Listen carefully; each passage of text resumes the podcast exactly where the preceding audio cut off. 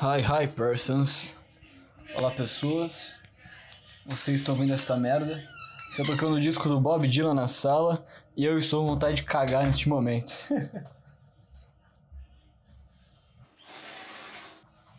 Deixa eu fechar a fodendo janela. A fodendo janela. Isso aqui vai ser uma versão pocket do podcast, porque. Porque eu não sei porque. Eu tenho pouco tempo para falar bobagens. Caramba, vontade de cagar, ela tá chegando, cara. Eu tô me sentindo muito mal com isso. Você já, você já teve que segurar cocô na escola? Acho que todo mundo já falou sobre isso na internet, né, cara? Não tem mais graça falar sobre isso. Existem temas que se esgotam. E falar sobre vontade de cagar na escola, eu acho que é uma coisa que todo mundo já falou. Uma vez eu tive diarreia na escola e as professoras. Acho que a professora não era um problema. Eu falei, professora, estou com diarreia, posso ir embora? Ela falou, vá até a secretaria e peça para ligarem para sua mãe. Chegando na secretaria, eu me deparo com uma tia, uma. A gente chamava elas de tia, não sei porquê. Quem foi o filho da puta? Um filho da puta que inventou essa, essa coisa de chamar as inspetoras de tia. Mas enfim, chamávamos elas de tia. Não sei como que chamam no lugar que você mora, esse, essa espécie de ser humano. É, essa puta do caralho falou que não ia ligar pros meus pais, porque existia uma regra lá que só poderia ligar se estivesse com febre ou vômito. Se eu fosse um pouco mais desenvolto na época, eu responderia para ela: Eu estou vomitando pelo cu. Ligue para os meus pais. Mas eu não sabia falar isso. Eu não tinha, eu tinha vergonha, eu não tinha coragem de falar isso. Então eu fui soltar um cagaço no beiro da escola. Sentei a bunda naquele plástico frio de banheiro escolar. O meu amigo pediu para ir ao banheiro fazer xixi. A professora sabia que eu estava com diarreia e não voltaria tão cedo, então ela deixou o coitado mijar. Ele chegando lá, ele só ouviu o barulho de peido. E logo em seguida, água caindo no vaso. E ele ouviu tudo. Então foi um momento bem íntimo. De certa forma, entre eu e meu amigo, ainda bem. Entre todo mundo da escola que poderia ouvir eu cagando, acho que o meu melhor amigo seria a melhor pessoa. Então é isso, cara. Esta é a história que eu tenho a contar aqui para vocês, da tia puta do caralho.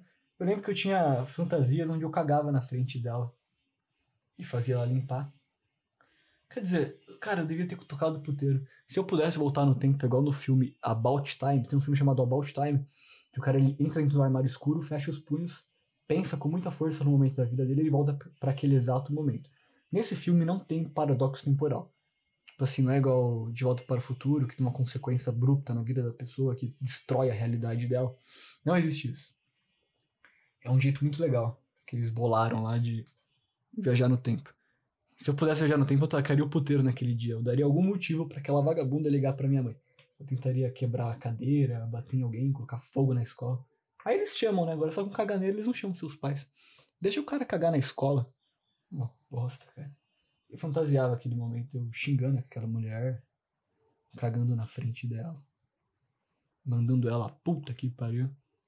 Pena que quando eu era criança eu não tinha coragem. Hoje eu mandaria. Hoje eu mandaria. Tinha uma época na escola que minha um papel que eu podia ir embora a hora que eu quisesse. Era bom naquela época. Tinha aula vaga, eu só pegava e falava, vem, quero ir embora. Eu ia embora. Que bons tempos. Bons tempos. Nunca mais vou ter essa liberdade. Hoje em dia você tem essa liberdade, mas você não faz isso, senão você vai perder o seu emprego. É muito bom ser criança. Eu tava andando pela rua aqui do. pelas ruas aqui do meu bairro e eu vi umas crianças brincando. E dentro da brincadeira, uma criança era o pai e, ele, e as crianças eram adolescentes na própria brincadeira delas. Tipo assim, nem na brincadeira delas elas querem ser adultas. E dentro da brincadeira delas, elas pediam permissão para os pais para sair de casa. Quer dizer, nem dentro da brincadeira delas que elas são livres, elas querem ser livres, de verdade. Elas querem, na brincadeira delas, serem. Elas querem continuar sendo crianças até dentro da, da brincadeira delas, só que elas querem fazer coisas de adultos, entendeu? Ninguém quer ser adulto, todo mundo quer fazer coisa de adulto, só que continuando sendo criança. Isso que é um adolescente. Entendeu? O adolescente ele quer fazer as coisas de adulto, mas ele não quer ser adulto, ele não quer a responsabilidade do adulto. Então as crianças, elas almejam, ninguém na verdade, todo mundo almeja ser criança, mas podendo fazer coisas de adulto. É isso que as pessoas querem na vida delas. Então a criança ela vinha, chegava e falava: Mamãe, pra outra criança, né? Eles faziam um teatrinho ali na, na garagem da casa deles, ela passando pela ouvindo isso. E aí ela dizia, né? Mamãe, eu posso sair na balada com as minhas amigas? Só depois que você comer os legumes.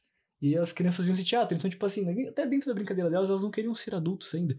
Elas ainda queriam ter um pai para falar que horas eles tinham que voltar para casa, o que, que eles tinham que fazer para poder sair de casa. Mas dentro disso tudo tinha um negócio de adulto que era sair à noite. Entendeu? Então todo mundo quer ser criança, mas todo mundo também quer fazer coisas de adulto. Essas são as pessoas, essas são as próprias crianças. Esses são os adultos, esses são os adolescentes. Isso que é ser adolescente, na verdade. A gente criou um, um estágio da vida que fica no limbo entre ser adulto e ser uma criança, pra gente poder continuar sendo uma criança, mas fazendo o que os adultos fazem. Isso que é a adolescência. Mr. Tambourine Man, com vocês.